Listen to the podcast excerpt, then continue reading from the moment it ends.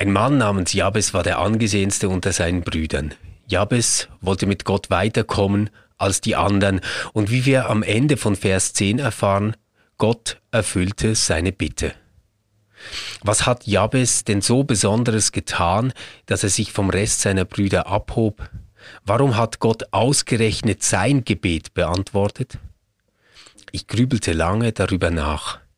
Was mag Gott dazu bewogen haben, diese Kurzbeschreibung von Jabes in die Bibel aufzunehmen? Vielleicht lag es an den Regentropfen, die vor meinen Augen beständig die Fensterscheibe hinunterliefen. Plötzlich gingen meine Gedanken über Vers 9 hinaus.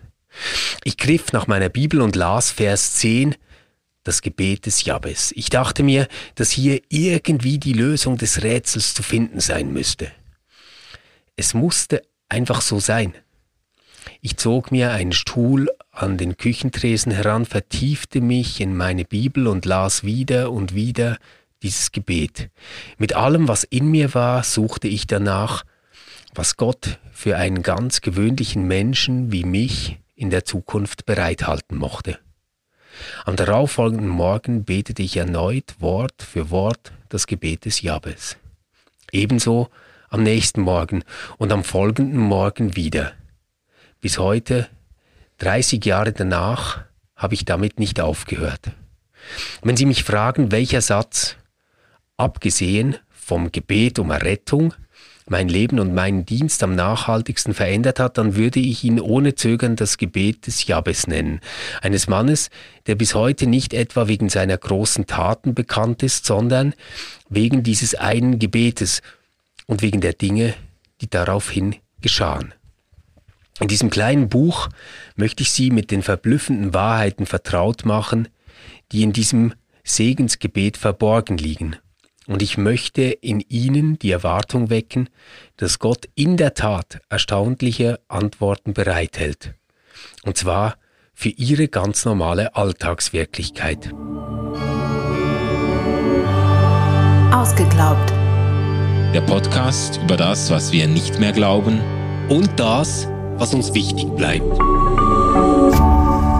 RefLab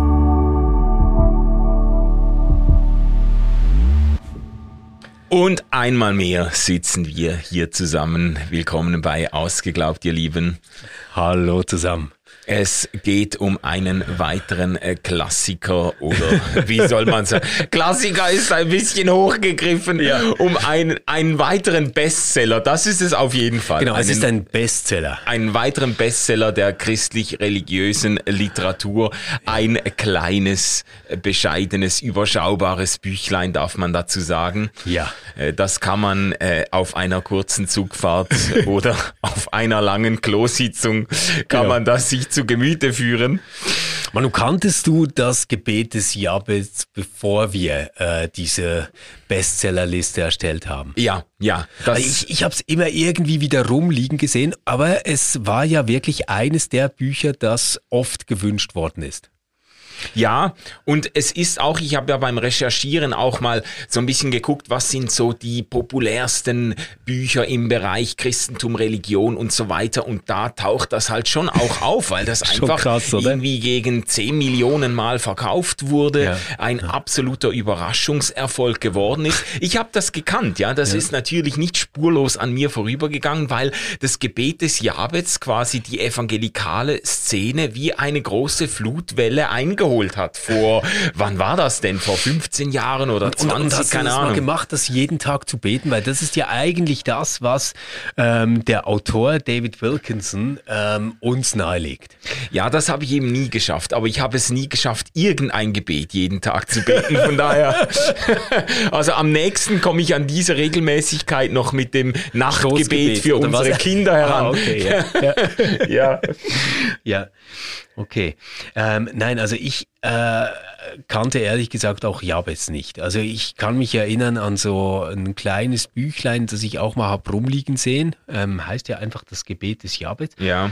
Ähm, aber es hat mich auch nicht interessiert und äh, ich habe keine Ahnung gehabt, wer Jabes ist, weil ich in meinem Theologiestudium auch die Chronikbücher nicht so wirklich äh, gelesen habe und auch diese ganze Genealogie äh, eigentlich nicht so mega spannend fand. Ja, und das geht ja den meisten so. Ich glaube, der Erfolg des Buches verdankt sich ganz wesentlich eben dieser Tatsache, dass es sich um ein Gebet handelt, das irgendwo tief in den in den Geschlechtsregistern der Chronikbücher verborgen ist, The dass secret. Die, die meisten durchschnittlichen, äh, ja, das, aber so die meisten durchschnittlichen Bibelleser, Ja. äh, die sich dann auf die fettgedruckten Stellen in der Lutherbibel konzentrieren oder sonst einfach so ihre Lieblings-Paulusbriefe äh, wiederholt lesen, die haben das Gebet nicht gekannt. Und ich glaube, der Erfolg dieses Büchleins verdankt sich eben dieser Tatsache, dass da einer kommt und eine Stelle aus dem Alten Testament ins Rampenlicht rückt, die den meisten völlig unbekannt war. Und das hat, äh, das hat das Interesse vieler Leute geweckt. Wenn Ja. jetzt einer äh, das 735. Buch zum Vater Unser geschrieben hätte, hätte das wahrscheinlich nicht diesen durchbrechenden Effekt gehabt. Genau, ziemlich sicher schon. Und ähm, vielleicht so ganz kurz zu diesem biblischen Hintergrund. Ähm, in der Chronik ähm, findet sich diese Genealogie und das ist ja eigentlich ein Versuch sozusagen, ähm, wozu man selbst gehört, glaube Ja. ich. Oder ist Ja. so eine Art, ähm, die eigene Identität und Herkunft aufzuklären und zwar bis ganz an den Anfang zurück. Also Ja. es beginnt mit Adam ähm, und von Adam aus ähm, werden dann die äh, ganzen äh, äh, zwölf Söhne Israels äh, eingeführt, also diese ähm, genealogische Schiene über die Ureltern Ja. etc. Ähm, und von dort aus wird dann aber vor allem der Stamm David äh, weitergeführt. Und man kann sich schon gut vorstellen, dass das so unter ähm, exilisch, nachexilischen Bedingungen irgendwie interessant war zu sagen, was ist eigentlich unsere Geschichte, was ist unsere Identität, da kommen wir her. Es war vielleicht für die Leute damals gar nicht so ein langweiliger Text. Nee, oder? das war, das war sogar, ich glaube, das war auch geistlich, religiös sehr entscheidend. Das fällt uns heute schwer nachzuvollziehen. Ich weiß nicht mal mehr die, äh, die Namen meiner Urgroßeltern Ja. ähm, und äh, habe mich auch nie darum gekümmert, aber für das auch das israelische, jüdische Selbstverständnis war das ganz entscheidend, sich irgendwo in einer Linie äh, der Vorväter zu verstehen, zu sehen, dass Gott seine Geschichte geschrieben hat mit dem Volk und dass man sich verorten kann in einer, in einer größeren Geschichte. Das begegnet im Buch Genesis mit diesen Toledot, mit diesen Geschlechts, äh, mit diesen Einschüben, diesen Geschlechtsfolgen äh, äh, Registern, ja. bei, bei Nehemia eben in, de, in der, äh, in, im Exil dann umso wichtiger anzuknüpfen, zu merken, wir sind nicht völlig verloren, Gott hat uns nicht vergessen, wir stehen immer noch in dieser, in dieser Segenslinie Abrahams und so weiter. Das ist ganz entscheidend und, gewesen. Und wir kennen es auch aus dem Evangelium, oder? Das Ja, mit einer genau. riesenlangen Genealogie anfängt, um auch zu erklären, dass Jesus ein Davidide ist. Ja, zum großen Befremden vieler Bibelleser, die denken, ja, jetzt verschomme ich mal mit all diesen Genau. Namen, äh, wann kommt die Action? Ja. Aber da, diese Verortung ist ganz entscheidend für, für das, für das Glaubensselbstverständnis. Eine Art, oder? Damals schon zu kommunizieren, das ist der Messias, weil der ist aus dem Hause David. Ja. Und da erwartet ihr den ja her, oder? Also von dem her, ähm, bestimmt kein wahnsinnig kryptischer Teil der Bibel für äh, ja die Leserschaft, ähm, für die das mal gedacht war. Ja. Jetzt Wilkins macht was ganz anderes damit. Ich glaube, das kann man so als erste Beobachtung mal festhalten. Für ihn ist das ja eins zu eins Gottes Wort. Ähm, ich habe das äh, in der Einleitung vorgelesen. Er hat sich gewundert, warum Gott diesen äh, Teil in die Bibel aufgenommen hat. Also er, er fragt, was mag Gott dazu bewogen haben, diese Kurzbeschreibung von Jabes in die Bibel aufzunehmen? Ja.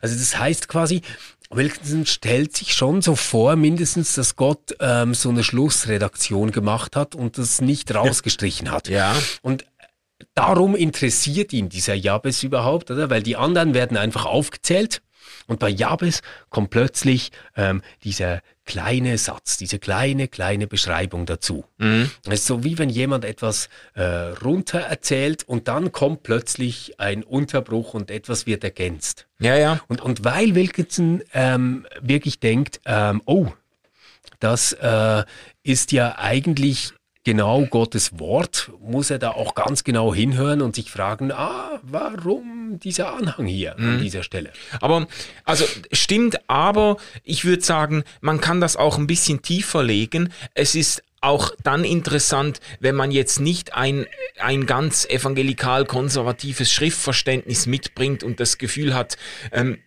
Gott selbst hat sich jetzt da wahnsinnig viel überlegt, diesen äh, Einschub zu platzieren. Es ist ohnehin interessant, wenn innerhalb, und das gibt's aber nicht nur hier, das gibt's an anderen Stellen auch, mhm. dass in solchen Geschlechterfolgen, genau. Geschlechtsregistern plötzlich irgendwie ein kleines Fenster aufgeht. Das, man hat das doch in der Genesis auch schon bei Henoch zum genau, Beispiel. Genau, genau. Ähm, dann, dann Henoch, werden, der entrückt worden genau, ist. Genau, werden Dinge, werden da ähm, Patriarchen oder äh, Männer aufgezählt und äh, die Geschlechter folgen und plötzlich äh, kommt dann der Fokus auf, auf eine kurze Geschichte, da wird kurz was angehängt und das hat man bei Jabez auch. Das ist interessant, das ist auch interessant, ja. wenn man jetzt die, die, wenn man jetzt Redaktionsgeschichte und so weiter berücksichtigt. Aber genau das ist das Stichwort, oder? Ja. Also, da ist dann halt Redaktionsgeschichte ein wirklich tolles Tool ähm, das uns wahrscheinlich weiterbringt, als sich zu fragen, was hat sich der liebe Gott gedacht, als er das reingeschrieben hat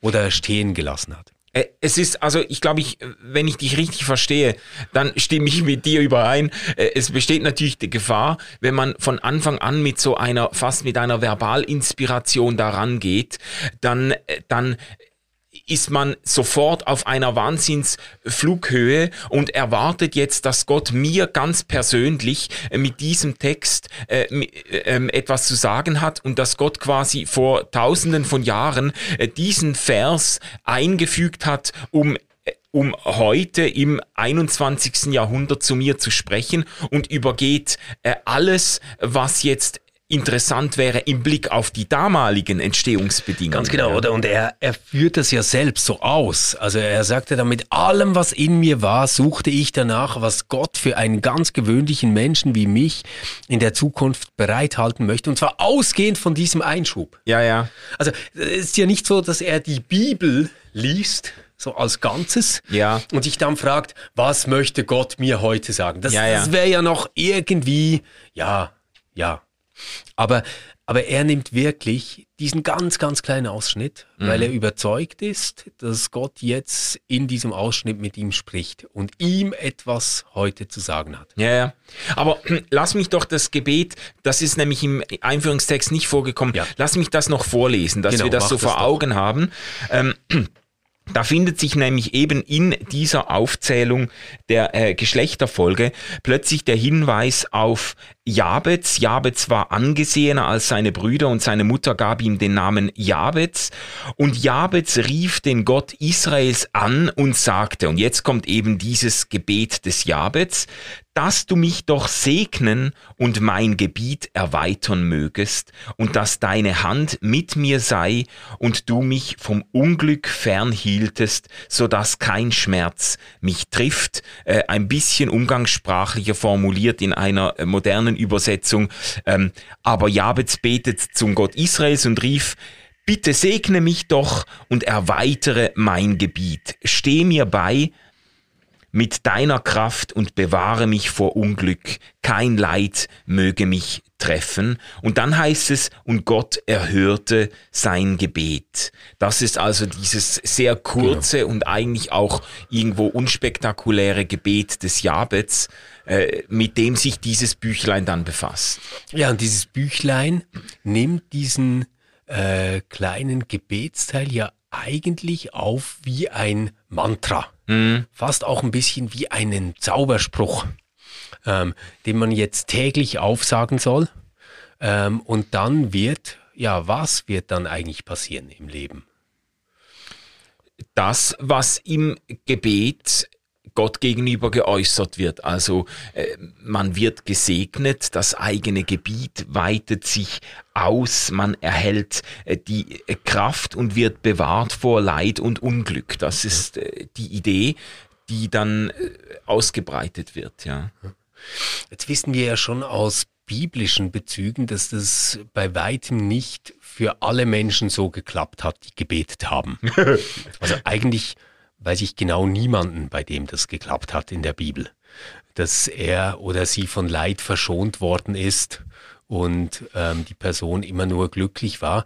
Also was ist das, was uns Wilkinson eigentlich in diesem Buch versprechen will? Ist es quasi so ähm, modern gesehen irgendwie wie eine Art Schutzformel? unter die wir uns stellen können? Oder ist es so ein äh, Mantra für wirtschaftlichen und persönlichen Erfolg? Oder wie, wie würdest du es mhm. einordnen? Weil ich, ich habe echt nicht ganz verstanden, weißt du, so ähm, die anderen Bestseller, die wir hatten, die jetzt so aus einer eher biblizistischen Ecke kamen, die hatten immer so ein krasses Missionsbedürfnis auch. Mhm. Also da hast du dann einen Auftrag, eine Mission und die kannst du jetzt erfüllen. Dein Leben hat einen Sinn, einen Purpose etc. Ja. Yeah.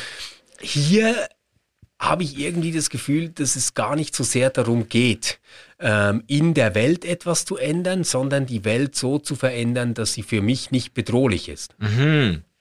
Ja, ich weiß nicht. Also lass mich mal eine wohlwollende Deutung versuchen. Wir Mach sind ja mal, schon ja. kritisch eingestiegen und werden es auch wieder werden. Aber grundsätzlich äh, verstehe ich sein Anliegen, das Anliegen des, des Autors von diesem David Wilkinson, äh, verstehe ich so. Er hat dieses Gebet entdeckt. Es ist ein Gebet um Segen. Es ist ein Gebet von äh, Gott irgendwo gebraucht zu werden, Kraft zu erhalten, äh, das Gebiet erweitert zu bekommen. Und er, äh, er überträgt das jetzt in einen ganz ganz explizit christlichen Kontext. Ähm, äh, versteht das dann auch sehr geistlich, also mit Gebietserweiterung ist sehr wahrscheinlich sehr handfest damals äh, eine, ein geografisches Gebiet gemeint, aber er, äh, äh er diskutiert das gar nicht, sondern überträgt das auf die geistliche Dimension. Und was man schon sagen muss, ähm, ich habe das Gefühl, er versucht das sehr stark in eine in eine charismatisch-evangelikale Frömmigkeit so einzupassen. Und zwar nicht jetzt nicht jetzt völlig individualisiert, egomanisch, es geht um mich, um meinen Segen, sondern die Beispiele, die er nennt, sind ja immer Beispiele, in denen er äh, gebraucht wurde, um anderen zu dienen, in denen er Menschen ermutigen konnte, zur richtigen Zeit am richtigen Ort war, in denen ja. er ähm, ähm, Leuten, äh, Menschen irgendwo ein, das Entscheidende, den entscheidenden Rat geben konnte und so weiter. Also die Beispiele, das muss man schon sagen, äh, die Beispiele Spiele zielen sehr stark darauf, sich irgendwie äh, von Gott für andere brauchen zu lassen und das Gebiet in diesem Sinne zu erweitern.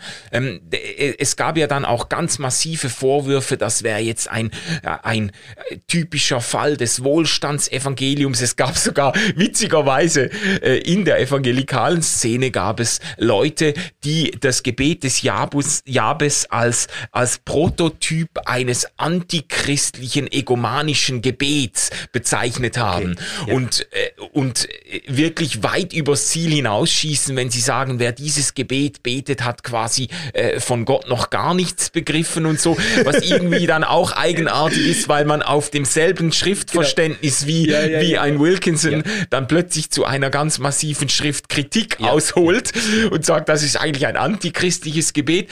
Äh, ich glaube nicht, dass Wilkinson selber das im in seinem Büchlein so tut äh, oder diesem, diesem Missverständnis auf den Leim geht, das Gebet jetzt nur materialistisch, individualistisch auszudeuten, so quasi mein Gebiet erweitern, das bedeutet ein besseres Auto, ein größeres ja, ja. Haus also und so. Dass das, das da nicht um Aktienkurse ja. gehen muss, da genau. gehe ich mit. Ähm, gibt auch keine solchen Beispiele bei ihm, finde ich auch. Es sind sogar sehr, aber, alles sehr fromme Beispiele. Ja, aber die, die Beispiele haben immer irgendwie etwas Magisches. Ja. Also ähm, äh, letztendlich steckt doch die Idee dahinter. Hätte ich diese Formel nicht gesagt, wäre es nicht zu dieser Begegnung gekommen und ich hätte nicht das tun können für diesen Menschen, was ich getan mhm. habe. Ja. Und das finde ich halt schon, ähm, ja, irgendwie eine Denkvoraussetzung, die ich wirklich schwierig finde. Mhm. Und ich, ich glaube, die geht auf einen jetzt auch in sich geschlossen, sehr seltsamen Biblizismus zurück. Ja. Weil, weißt du, wenn ich mich jetzt in Wilken hineindenken will, dann würde ich so sagen, okay, also ich wäre jetzt so ein Biblizist, ich würde sagen, das ist alles Gottes Wort. Dann hätte ich aber wahrscheinlich an einer anderen Stelle gesucht, wenn es um das eine Gebet geht, das ich 30 Jahre lang jeden Tag aufsagen will. Ja, Dann, äh, es gibt so ein paar wäre ich Gebete, die. vielleicht irgendwie mm, ein bisschen weiter vorne eingestiegen und, und hätte zum Beispiel das ähm, Unser Vater Ja. so als ziemlich scharfen Kandidaten äh, gesehen. Ja. Jetzt gerade, wenn du so von Inspiration und Gottes Wort ausgehst, dann wäre ja vielleicht der Gottessohn gar kein, gar kein äh, schlechter Absender für das wichtigste Gebet schlechthin. Ja, oder? ja. Und das hat ja auch durchaus ein bisschen Tradition in der Kirche. So. Ja, oder ha- haben auch schon andere gemacht. Ja. Macht man auch oft am Sonntag. Nein, also du, Ja, ja. du, du weißt, Ja, ja, klar. Und all das, was du jetzt so wohlwollend über dieses Gebet Mhm. des Jabes gesagt hast, ähm, das kann man ja wirklich noch viel, viel leichter mit dem Unser Vater-Gebet Ja. machen. Oder also so diese Idee, ähm, sich äh, jetzt quasi in einer guten Demut, also ich meine in einer Demut, die bedenken will, wer ist Gott, was ist sein Reich, was ist seine Verheißung für diese Welt, hinzustellen, sein eigenes Leben davor äh, zu reflektieren, um den Segen zu bitten, ähm, dass das Böse von einem ferngehalten Ja. wird und man nicht darüber äh, stolpert etc. Das sind ja eigentlich die Kernelemente, die du jetzt bei Jabes genannt hast. Das ist ja schon noch mal expliziter und deutlicher und einfacher im Unser Vater-Gebet vielleicht aufzufinden, oder? Ja, ja, auf jeden Fall. Und ich habe aber das Gefühl, dass er schlussendlich auch mit manchen Interpretationen ganz in die Nähe des Vaterunsers äh, kommt, wenn er erweitere mein Gebiet, äh, deutet eigentlich sehr stark im, i- im sehr stark in Richtung von dein Reich komme wie im Himmel so auf Erden. Also äh, ich, ich bin mir also ganz ehrlich, ich bin mir über die Motivlage nicht so ganz im Klaren und man wird das ja auf dieser Seite der Ewigkeit auch nie äh, mit Sicherheit beurteilen können. Also handelt es sich also ich will ihm nicht absprechen, dass dieses Gebet des Jabets für ihn eine echte Entdeckung war, so eine echte Überra Überraschung irgendwie. Der liest Ja. das, er wartet nicht viel, Namen über Namen, was soll da noch kommen? Dann kommt das Gebet des Jabets, wow und so, und er liest das, macht sich das zu eigen. Und dann, und dann kommt aber die Frage, ähm, ist das jetzt einfach auch so ein typisches amerikanisches geschicktes Marketing? Er merkt, das hat für mich große Bedeutung, das kennen ganz viele nicht, damit kann man noch Leute überraschen, sogar diejenigen, die regelmäßig in der Bibel lesen. Und jetzt machen wir da einen fetten Brand draus, weil das ist ja dann passiert. Das Gebet des Jabets, Ja. Kassenschlager, dann gab's das Gebet des Jabets für Frauen, Ja. das Gebet des Jabets für Teenager, das Gebet des Jabets äh, Bibelleseplan und äh, Andachtsbuch und Tagebuch und alles. Da wird dann TM drüber gesetzt und dann wird das Pferd geritten, bis es tot ist, oder? Ähm, TM auf Gottes Wort. Gell? Ja. Ja, aber, aber weißt du, Manu, es könnte auch ganz anders sein. Ähm, so als äh, Reformierter, der in einer jetzt eher pietistisch geprägten äh, ja, Gemeinde aufgewachsen ist und da schon auch ähm, ja, vielleicht eine andere Art von Evangelikalismus nochmal mitgekriegt hat, als, als du das jetzt mit diesem amerikanischen Bild aufgerufen Ja, ja, hast, kenne ich auch ein anderes Motiv. Nämlich so, dass ähm, diese Bibel ist Gottes Wort. Und deswegen ist alles, was drin steht, mega wichtig. Und deswegen predigen wir auch nicht themenbezogen, also wir haben nicht irgendwie Schwerpunkte, wie führe ich gesunde Beziehungen? Und dann macht man fünf Predigten dazu, sondern eher so, jetzt predigen wir ähm, das Chronikbuch durch. Und es gibt dann so was wie ein Stolz oder so ein Ethos oder so ein, äh, ja, wie, wie soll ich sagen, eine Herausforderung ähm, für diese Pfarrerinnen und Pfarrer, dann auch noch aus den wirklich langweiligsten Genealogien irgendwas herauszuholen, wo man sagt, gell, das hättest du nicht erwartet, aber damit warst du gemeint heute Morgen. Ja, Und ja, ich ja. glaube, es könnte auch so sein. Ja, das ist, das ist gut möglich. Oder auch eben diese, diese, dieses Motiv, auch die verschollenen und verachteten, die gering geschätzten Kapitel der Bibel haben noch etwas zu bieten und sprechen direkt in unsere Zeit hinein. Und da kommt, da sind wir ja dann wieder beim Schriftverständnis, äh, beim Punkt des Schriftverständnisses, da kommt halt dieses ganz ähm, unmittelbare Verständnis des Wortes Gottes ins Spiel, das einen Text liest, der vor 2500 Jahren oder weiß jetzt Ja. nicht genau, entstanden ist und sich dann überhaupt nicht kümmert eigentlich. Er sagt, er hätte dann noch den nächsten Vers Ja, gelesen, genau, genau. steht da in, Genau. in der Einleitung. Ja, ja. Aber Das äh, ist dann schon fast genau. intertextuelle Ja. Interpretation. Ja, genau, aber viel mehr interessiert dann nicht, also, genau. was da in welchem Ja, Kontext da weil das steht. Gottes Wort ist, spricht das ja unmittelbar zu ihm. Ja, genau. Also er fragt sich ja wirklich, was will Gott mir mit diesem Vers als ganz normalem Menschen heute, jetzt, hier sagen? Ja, ja. Und er sieht Regentropfen die Scheibe runterlaufen. Ja, ja, obwohl eben noch einmal, ich denke, man hätte noch viel Schlimmeres aus diesem Text machen können. Er, er, er, er liegt bestimmten Gefahren äh, fundamentalistischer äh, Christen heute, er liegt er jetzt nicht unbedingt, aber die Methodik ist natürlich fragwürdig. Diese Verschenpickerei, die sich dann stürzt auf drei Zeilen Ja. und alles andere ausblendet und diese drei Zeilen über Jahrtausende hinweg in unsere Gegenwart teleportiert Ja. und direkt anwendet auf den Geschäftsmann und die Hausfrau und die Juristin und den Hausmann oder was auch immer direkt ähm, äh, in unsere Zeit. Was hat das, sagte er am Anfang, für meine Alltagswirklichkeit Genau. äh, zu sagen? Man könnte ja dann auch kritisch äh, zurückfragen, ja, vielleicht auch gar nichts. Ja, ja, ja, ja, ja, ja, Ja. das stimmt.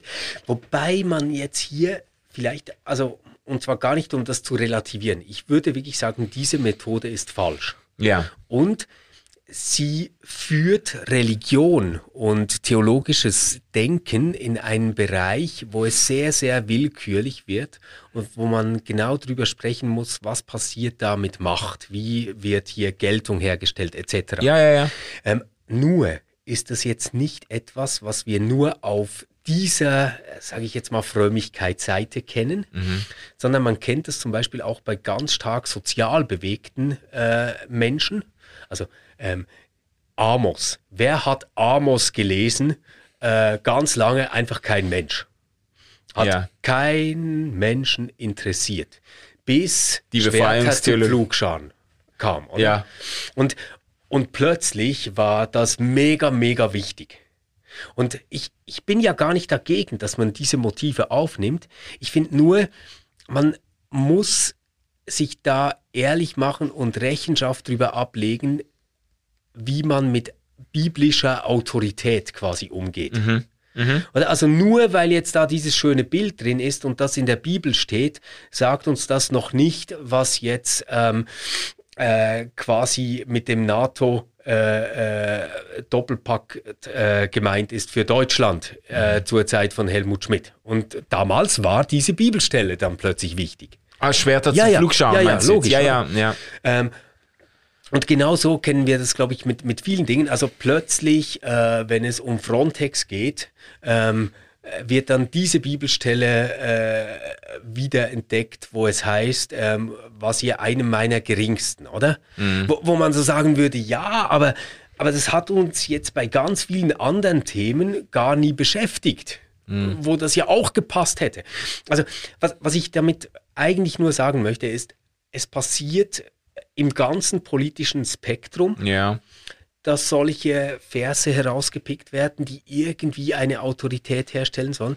Und ich glaube, das einzig gute Mittel, das wir haben als Theologinnen und Theologen, ist zu sagen, komm, wir schauen doch das Ganze auch mal historisch an. Wir, wir versuchen es in einen Kontext äh, zu stellen und irgendwie zu begreifen, dass das auch nicht so ganz unmittelbar ist, mhm. sondern eine gewisse Fremdheit hat.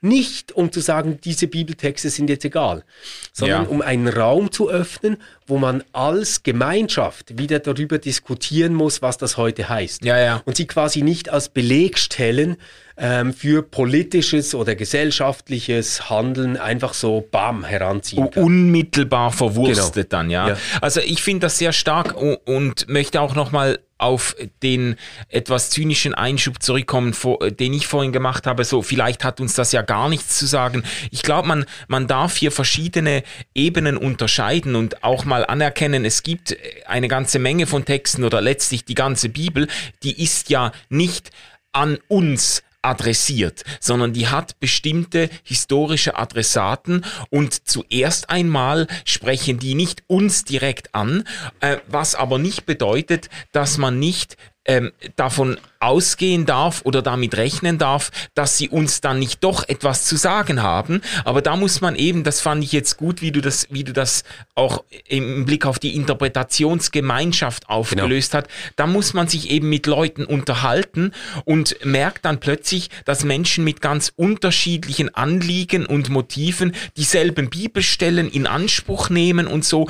Und dann, dann geht eigentlich die Diskussion los und das kann auch durchaus fruchtbar sein, wenn man eben nicht auf diesem einen unverstellten Zugang zu den Bibelstellen beharrt. Ja, ja. genau. Oder und ich, ich glaube halt, ähm, wenn wir nur bei der Bibel selbst bleiben, als etwas, das einfach mit mir in einem direkten Gespräch ist, so wie Wilkinson das macht, dann ist es nicht nur ähm, naiv und irgendwie voraufklärerisch, das wäre mir ja eigentlich noch egal, mhm. sondern das ähm, Schlimme ist, dass es total willkürlich ist, welche Stelle ich denn gerade heranziehe. Ja. Also ähm, dir geschieht schweres, schweres Unrecht durch jemanden, der das auch in der Zukunft wahrscheinlich fortsetzen wird. Nimmst du jetzt irgendwie die Stelle Liebet eure Feinde oder nimmst du irgendwie ein Gleichnis, wo es darum geht, dass wir ja alle auch losgekauft wurden und deswegen jetzt auch großzügig sein sollen, wäre eine Möglichkeit. Mhm. Oder ähm, fällt dir etwas ein, wo es darum geht, Verantwortung auch für andere Schwache wahrzunehmen und da den Mut zu finden, das vielleicht zu unterbinden und zu stoppen, gäbe es auch. Ja, ja. Also, ja. Und, und das, was ich deswegen so, so wichtig finde daran, ist tatsächlich die Kirchengemeinschaft. Also zu sagen, nicht Manu und nicht Stefan je für sich alleine mhm. sagen jetzt, was die biblische Antwort oder die christliche Antwort auf etwas ist, sondern wir alle leben in einer Community, in der darum gerungen und diskutiert wird und in der sich dann irgendwann so etwas wie ein Charakter bei Menschen herausbildet, mhm der dazu führt, dass sie wissen, dass sie es nicht genau wissen, verschiedene Motive haben, abwägen und irgendwie hoffen, darin das Richtige zu tun und vom richtigen Bild irgendwie geleitet zu werden, ja. ohne dass sie das sicher wissen können. Ja, ja. Und davon ist halt jetzt in dem Buch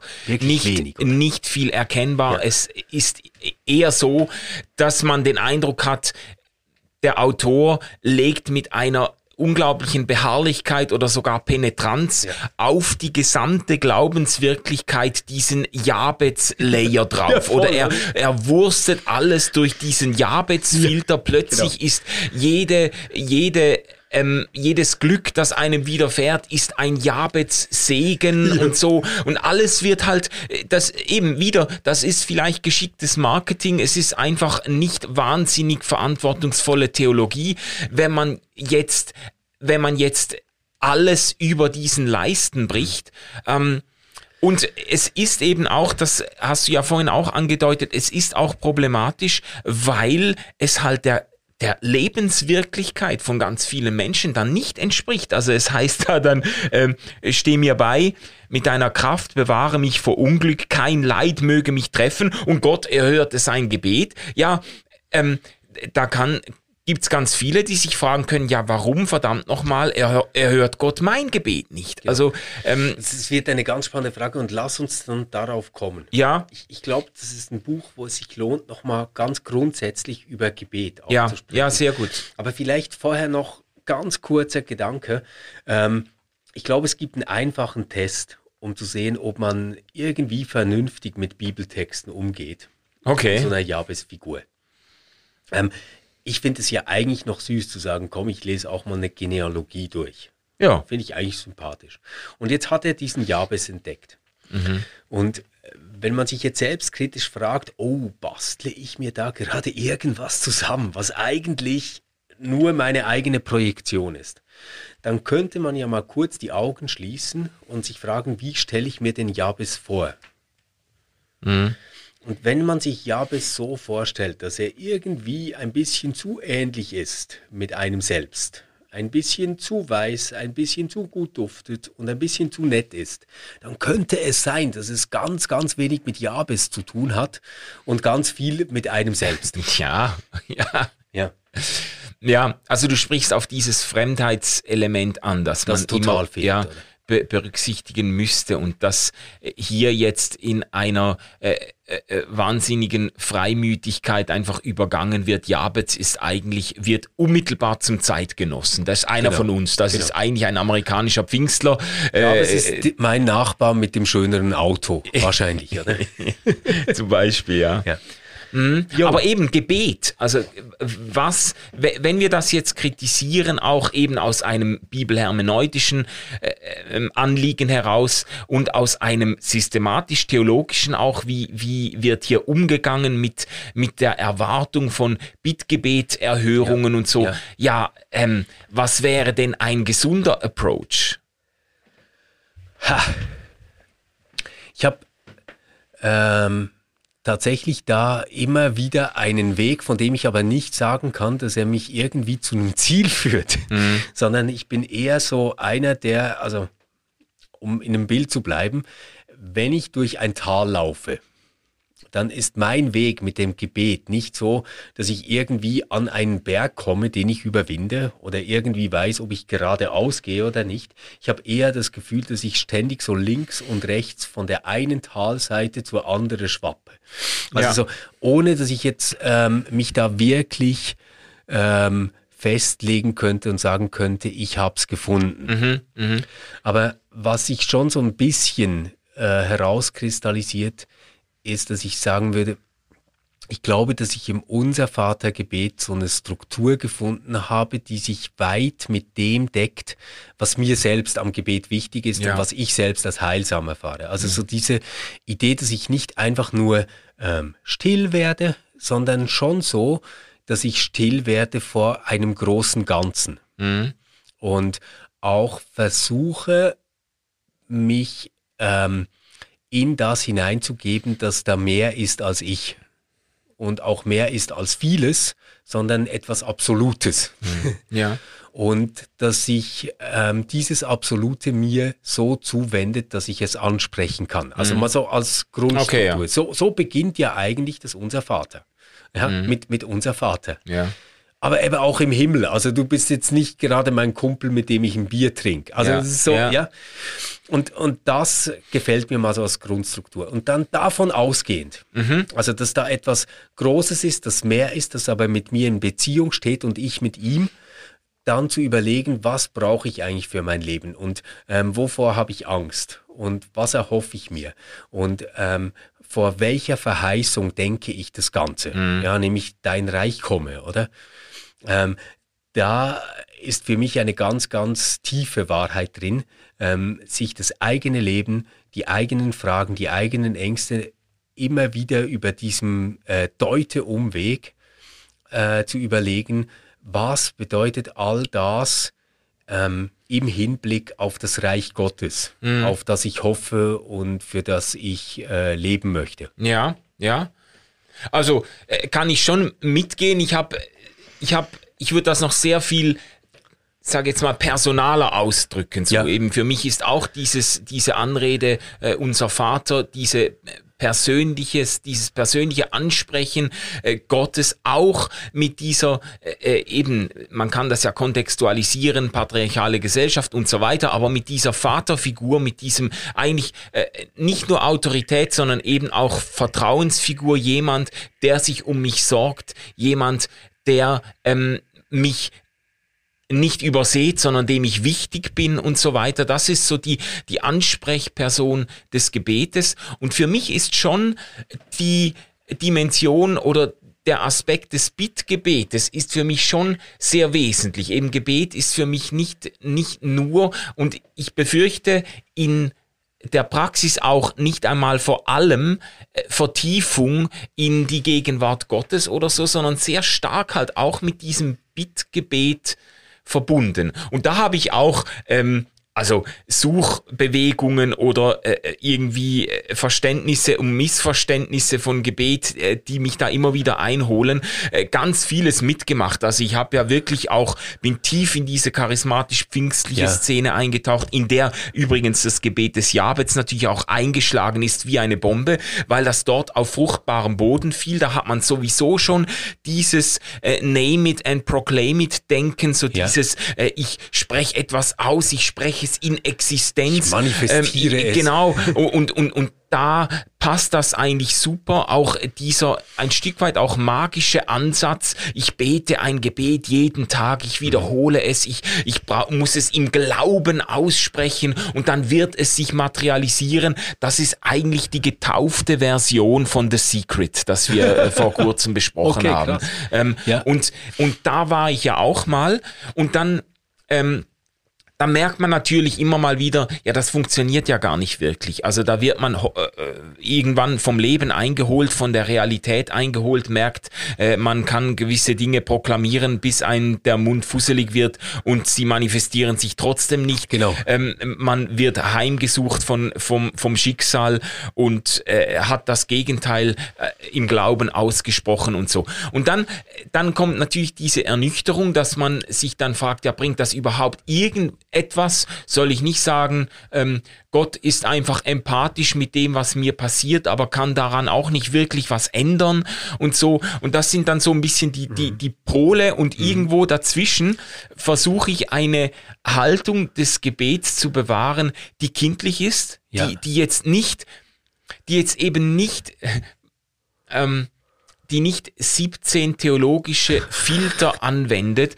bevor sie sich überhaupt traut, ein Gebet Gott gegenüber zu äußern, die sich nicht hinter sind, ist das jetzt systematisch theologisch gerechtfertigt, wenn ich jetzt vielleicht darum bete, dass, keine Ahnung, dass jetzt ähm, mir beruflich eine Tür aufgeht oder dass, äh, oder dass, äh, whatever, äh, auch die ganz kindlichen Gebete, wir haben da ja auch schon drüber gesprochen, dass irgendwo an meinem Hochzeitstag schönes Wetter ist oder so, ähm, da, dass sich da nicht die ganze, äh, ähm, den Kopf zerbricht darüber, ja, wie das dann meteoro meteorologisch überhaupt aufgehen soll. Und, und ob was, der Bauer nebendran genau, auch Freude hat. Äh, ob der Bau, so, dass, dass diese kindliche Haltung, das versuche ich zu bewahren. Ja. Weißt du? Ich, ich, ich glaube, das Ganze könnte man ja so ein Koordinatensystem einordnen, was du jetzt ausgeführt hast. Mhm. Das eine wäre ähm, so Gott als Allheit zu denken oder Gott personal zu denken. Mhm. Könnte man so sagen, das könnte so die X-Achse sein. Ja. Und dann hätte man vielleicht eine Y-Achse, ähm, die irgendwie heißt, Gebet verändert etwas in der Welt. Ja. Das wäre dann ähm, der eine Pol mhm. der Y-Achse. Und das andere wäre, ähm, Gebet ist ein innerpsychischer Prozess, in dem ich mich der Wirklichkeit anpasse. Mhm. Also, verändert du, etwas in mir quasi. In mir, ja. genau. Mhm. Du könntest so sagen, okay, dann hast du so äh, links unten irgendwie das Feld, wo Gott eine unbestimmte Allheit ist und ich mich selbst irgendwie verändere, indem ich still werde. Ja, ja. Ähm, hättest auf der rechten unteren äh, Seite so einen persönlichen Gott, mhm. der aber nicht in die Welt eingreift und da was tut, sondern vielleicht dann erst beim jüngsten Gericht oder so. Ja, ja. Aber du kannst dich nach ihm ausrichten und da Hoffnung schöpfen, aber mhm. es wird nichts ändern in dem, was der Fall ist. Ja. Rechts oben hast du dann quasi ähm, diesen äh, personalen Gott, der für dich streitet und die Welt ändert. Mhm. Ja. und auf der linken Seite hast du sowas wie ein Schicksal, das du magisch beeinflussen kannst mit quasi Gebetssprüchen. Ah ja, Oder Ah, also ja, so, das ist das gut. so mein Versuch, das irgendwie zu Das systematisieren. gefällt mir, weil the, the Secret wäre dann quasi links oben. Genau. Das wäre sehr unper eine unpersönliche Genau. Gottesvorstellung, aber ein ganz mechanisches Verständnis. Du musst bestimmte Dinge denken und sagen und dann werden sie auch eintreffen. Ganz genau. Ja. Mhm. Oder und bei beim Jabez-Gebet glaube ich, also wenn ich das Buch richtig verstanden habe, wäre es schon anders. Also ich glaube, da ist ein personaler Gott Auf jeden gedacht, Fall, ja. der in die Welt eingreift. Also da wären wir wahrscheinlich dann in diesem Koordinatensystem rechts oben, Ja. oder? Ja. So, ja. Ja, es, das gefällt mir. Das gefällt mir. Das hat eine starke, ähm, wie soll man sagen, heuristische äh, Plausibilität, dieses Modell. Man kann da einiges dr- erklären. Ich würde mich dann auf jeden Fall sehr stark auf der personalen Seite verorten und äh, im Blick auf die Veränderung oder das Veränderungspotenzial, da müsste man dann mehrere Ebenen noch Ja. einziehen. Ja. Aber da wäre ich wahrscheinlich so in der Mitte. Ich habe kein, ich habe kein magisches Verständnis des Gebetes, dass das Gefühl hat jetzt, ähm, ich bete etwas und dann entscheidet sich der liebe Gott von außen interventionistisch, von außen quasi einzugreifen und bestimmte Gegenstände herumzuschieben. So, das ist nicht mein ist Bild. nicht Bild, ja. Aber ich habe ein Bild, das, das doch auch nicht die, die Welt versteht als ein geschlossenes System, Ja. an dem auch Gott nichts mehr verändern Ja. kann, sondern Gott in der Welt denkt und Gott irgendwo vielleicht ein bisschen prozesstheologisch, Gott als, als durchaus auch als Einflussfaktor mitdenkt und, und damit rechnet, dass Gott Dinge auch irgendwo wenden kann, Dinge bewegen kann. Auch gegen Naturgesetze. Äh, ja, also ich würde eben die, die Naturgesetze gar nicht in, im Sinne eines geschlossenen Ursache-Wirkungszusammenhangs Ja, verstehen. Sondern wollen. so mehr wahrscheinlichkeitsmäßig. Ja, ja. Ja, ja. äh, Okay. Oder bei, bei mir ist so, ähm, ich, ich würde sagen, es ist kompliziert. ja. Also grundsätzlich glaube ich, dass beides, also die Allheit oder die personale Gottheit, Mhm. letztendlich wirklich menschliche Konstruktionen sind, um irgendwie auf Gottes Wirklichkeit zu reagieren, die nochmal krasser ist und über beiden Konzepten steht. Ah, ja. Also Mhm. das Ja. muss ich mir irgendwie so denken, oder? Und ich glaube nicht, dass ich das erfassen kann. Ich glaube, beides sind Bilder oder man könnte auch sagen so Anschauungsformen, die irgendwie was Reizvolles haben können. Und da habe ich auch schon in beidem würde ich jetzt sagen, spirituell und geistig gewohnt. Also das ist mir beides Ja. irgendwie vertraut. Ich finde das auch nichts mehr, wo ich glaube, wir könnten jetzt drüber streiten und dann ähm, hat plötzlich jemand recht damit. Ich glaube, es hat ganz viel damit zu tun, welche Bedürfnisse man hat, wie man lebt, äh, welche Fragen da aufkommen etc. Ja. Wenn es ums Handeln Gottes geht, da habe ich schon einen Weg gemacht, würde ich sagen. Also so äh, Kind- und Sonntagsschulglaube war ganz klar, ja, also da passiert gar nichts, ohne dass der liebe Gott das macht, oder? Ja, ja. Also nicht mal ein Apfel fällt vom Baum, ohne dass er das will. Äh, zu einem Bild, wo ich gedacht habe, nee, der macht gar nichts. Also Gott handelt überhaupt nicht. Wo ich jetzt so an einem Punkt bin, dass ich mir das Ganze wie zeitlich und kausal umgekehrt vorstelle. Also ich probiere ein einfaches Beispiel zu nehmen. Ich glaube nicht, dass ich dafür bete, dass die Beziehung zu dieser oder jener Person wieder gut wird. Gott dann dieses Gebet hört und denkt, oh nein, Stefan ist ganz traurig, wenn diese Beziehung schlecht ist. Jetzt mache ich meinen super Gott-Zaubertrick und fixe die Beziehung Ja. und ich dann ein Dankgebet spreche und sage, danke lieber Gott, dass du das gemacht hast. Ich habe ja auch fest drum gebetet. Sondern ich glaube, dass es so ist, dass weil Gott diese Beziehung fixen wird, also quasi weil Gott eine Kraft ist, die hilft, diese Beziehung zu reparieren, ähm, kann ich überhaupt darum bitten, dass das passiert. Aber das ist alles schon am Tun, bevor ich das selbst vielleicht kognitiv verstanden habe und ausspreche.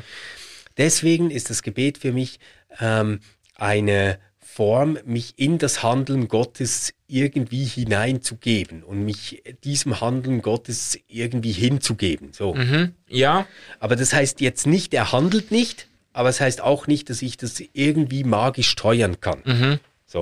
Okay, also was mir daran gefällt, ist das Zugeständnis, dass das Handeln Gottes oder das Wirken Gottes nicht mit den Überredungskünsten des Menschen beginnt. Also dass es nicht so ist, dass ich jetzt Gottes Aufmerksamkeit zuerst einmal auf meine Schwester oder meine kranke Mutter oder was auch immer lenken muss und ihm sagen muss, du hast sie bestimmt vergessen, aber schau mal, äh, die hat jetzt Heilung oder Ermutigung ganz dringend nötig und so. Ähm, das glaube ich auch nicht. mir gefällt das, dass quasi das, die, die Zuwendung und die Gunst und, und auch die, die die, die Heilsabsicht Gottes meinen Gebeten immer schon vorausgeht und ich mich eigentlich einklinke in, in das, was was eh in Gottes Absicht und Willen steht. Das gefällt mir.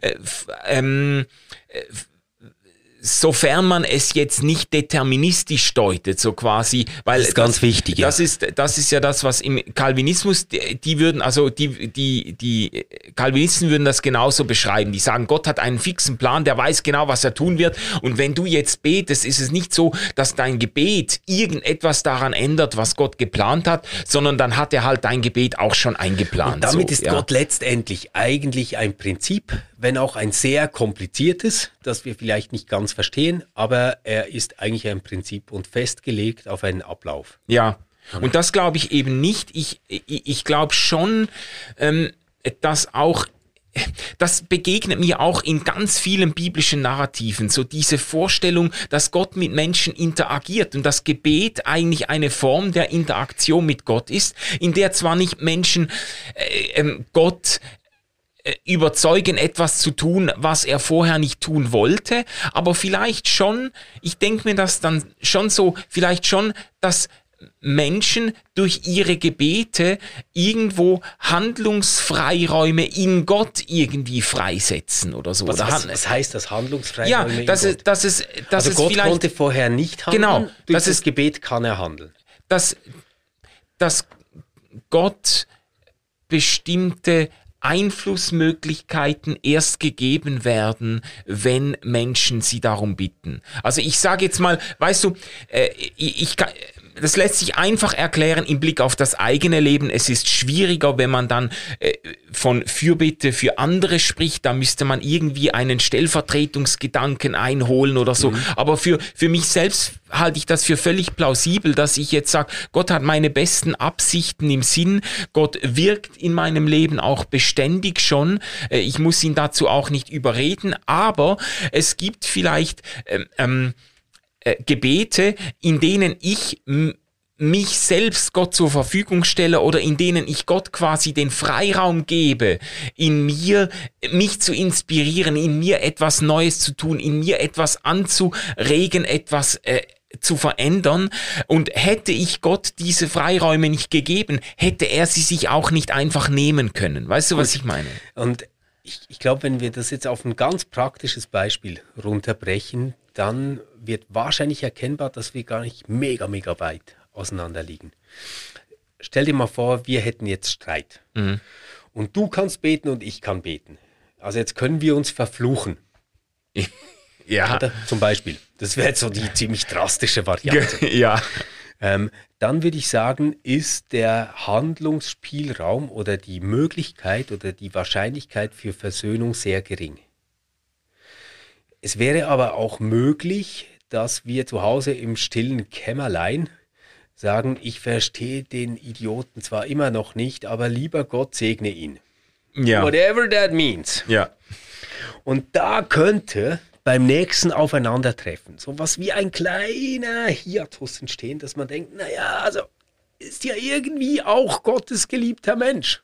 Ja. Und vielleicht kann da was passieren, was nicht passiert wäre, wenn ich dich auf dem ganzen Hinweg noch zehnmal verflucht hätte. Weißt, ja. weißt du, wie ich ja, meine? Ja, ja, ja, ähm, absolut. Und trotzdem, und das ist jetzt, äh, fände ich jetzt spannend zu wissen, wie du das einschätzt. Ich würde sagen, schon die Möglichkeit darum zu bitten, dass du gesegnet sein mögest, kommt von Gottes Wirklichkeit her, dass er ein segnender und guter Gott ist. Ja. Und ja. nicht mein Gebet versetzt ihn erst in die Möglichkeit, ein segnender und guter Gott zu sein. Ja, absolut. Das finde ich stark, weil da ich, ich erkenne da auch diesen Rechtfertigungsgedanken wieder Ja, dahinter. ja, weißt du, so genau. diese, dieses Bewusstsein, ähm, äh, am Anfang steht ein Ja, eine Zuwendung Gottes zu uns und die weckt überhaupt in uns erst die Fähigkeit oder die Bereitschaft irgendwo ein gutes Gebet zu sprechen und nicht einen Fluch auszusprechen. Es, äh, es ist nicht so, dass ich äh, Gott erst instand setze, andere zu segnen, sondern es ist eher so, dass Gott mich instand setzt, um seinen Segen für andere zu bitten. Ähm, das, das, das würde ich schon auch sagen. Aber es ist doch, also ich meine, wir müssen das nicht vertiefen, aber es ist doch spannend. Wir haben doch diese Diskussion gehabt ähm, vor einiger Zeit, Abteilungs, Abteilungsretreat im Kloster Kappel. Da haben wir abends dann noch im Klosterkeller zusammengesessen. Ja. Dann ist, ich weiß gar nicht mehr, wie es dazu gekommen ist, aber plötzlich hat einer nach dem anderen Geschichten aus seinem Leben ausgepackt, Heilungsgeschichten. Ich weiß übrigens noch genau, wie es dazu gekommen Ah, du weißt es noch. Ähm, wir haben eigentlich über äh, Pentekostalismus gesprochen Ah, und ja. ähm, pentekostale Gemeinden. Und darüber, wie schwierig das ist, dass da ein Druck ausgelöst wird, dass man vielleicht zu wenig gebetet hat, dass das Gebet nicht das Richtige Ja. war, dass der eigene Glaube gefehlt hat. Für, also das, das war der Ausgangspunkt. Ja, ja, genau. Und dann sind wir plötzlich irgendwie, es war eine ganz eigenartige Wendung des Gesprächs dann in einer, ähm, in einer kleineren Runde. Plötzlich hat jeder irgendwo Geschichten vorgebracht, die einfach im Prinzip so diesen, zumindest ein naturalistisches Welterklärungsmuster einfach aufsprengen und irgendwo zeigen, Da bin ich ja nie ganz sicher. ja, aber es, es waren, es, war, es sind Geschichten zusammen, zusammengekommen, die die Leute irgendwo überrascht haben, wo man Ja, gemerkt hat, ja, also damit hätte ich jetzt nicht gerechnet. Es ist doch jetzt eigenartig. Äh, da hat jemand gebetet und dann hat sich etwas verändert Ja. und so. Und es war, es waren doch ziemlich krasse Geschichten dabei jetzt irgendwo. Nicht, Mhm. Ja. ni- nicht nur so, äh, ich hatte Kopfschmerzen und habe dann gebetet und noch zwei Tabletten genommen und am, Nach am Nachmittag war es dann weg oder so, Also ich habe am Abend ganz viel getrunken. Nein, Ja, ja, eben nicht so, eben nicht so. Und ähm, für, für mich selbst ist es etwas, was mich ähm, eine Zeit lang wirklich beschäftigt hat. Hm. Ich habe, glaube ich, die Geschichte auch schon mal im Podcast erzählt, oder? Als ich bei dieser Esoterikmesse in Zürich war, Ja. wirklich so wie ein Tourist mit Fotoapparat. Und ich habe einfach die Leute abgeknipst, die da ähm, sich Tarotkarten haben legen lassen. Dann gab es ähm, den Stand der Heilsarmee und da gab es irgendwie so Barfuß-Christinnen und Christen, die ganz Jesus bewegt waren und wir sind da durch und ich habe Fotos geschossen. Und dann spricht mich so eine Frau an und sagt so, ob sie für mich beten darf. Gell? Und ich wirklich, du, so in äh, lustiger Manier ich gesagt, ja, ja, klar, beten dürfen Sie immer für mich und wollte weitergehen. Und dann hat sie gesagt, ja, es wäre gut, wenn ich mich hinsetzen würde. Und dann hat die für mich gebetet und ähm, ich habe ja ähm, seitdem wirklich keine Knieschmerzen mehr. ja, krass. Das Verrückte ist aber, dass ich wirklich zu keinem Zeitpunkt je daran geglaubt habe, dass das irgendwas macht. Ja. Ähm, und das ist jetzt halt für mich theologisch schwierig, weil ich mich erstens fragen muss, gibt es irgendeinen kausalen Zusammenhang zwischen diesem Gebet und meinem Knie, das nicht mehr schmerzt? Ja. Weiß ich ja nicht. Kann sein. Weil es war halt schon wirklich am, ja, in derselben halben Stunde. Ja. Das äh, würde ich jetzt bei anderen Dingen, äh, also wenn ich jetzt zum Beispiel eine allergische Reaktion gehabt hätte nach einem Haarspray, dann würde ich da den kausalen Zusammenhang selbstverständlich annehmen, oder?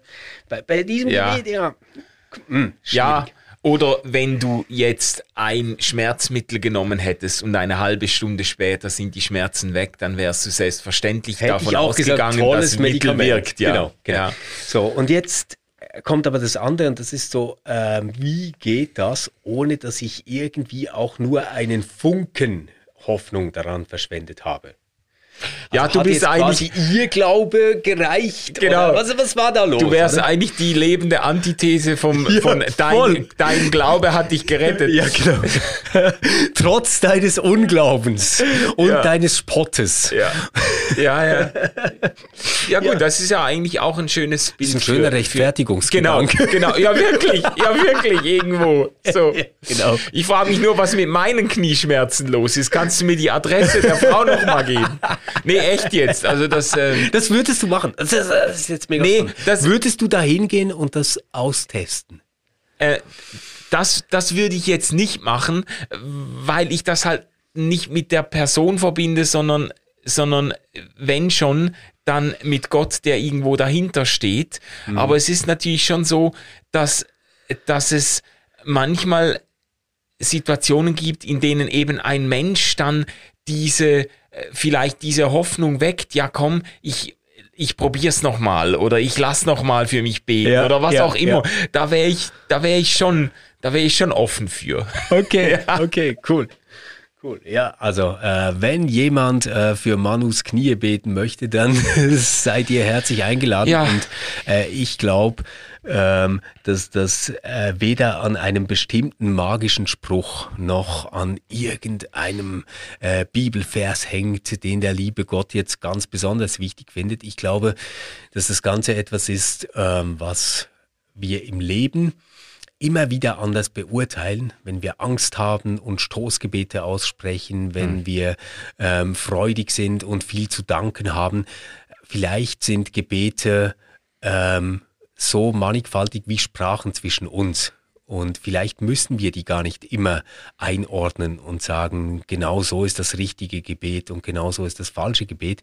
Ich glaube, dass ähm, ganz viel sich immer wieder wandeln kann im Leben und man da eine gewisse Lockerheit haben sollte, wie wir das sonst auch haben, wenn wir Sprache benutzen. Ja. Ähm, uns interessiert natürlich, ähm, falls ihr das Buch gelesen habt und das vielleicht mal ausgetestet habt, äh, dieses Gebet des Jabes, äh, wie das bei euch funktioniert hat. Ähm, ich werde es eh nicht austesten, Manu hat keine Geduld. Also dann, dann schreibt uns das. Und auch sonst ähm, sind wir gespannt von euch zu lesen oder zu hören, ähm, wie ihr über Gebet und äh, Gottes Handeln oder Nichthandeln in der Welt nachdenkt. Ja. Ähm, und ich glaube auch, wir sollten dazu, Manu, vielleicht mal noch eine Folge machen, so mit Publikum und Fragen und so weiter. Ja, ähm, weil das wäre wirklich spannend, da auch mal andere Menschen zu hören. Wieder genau wie damals im Klosterkeller. Und jetzt habt eine gute Zeit und bis in einer Woche. Tschüss. Tschüss.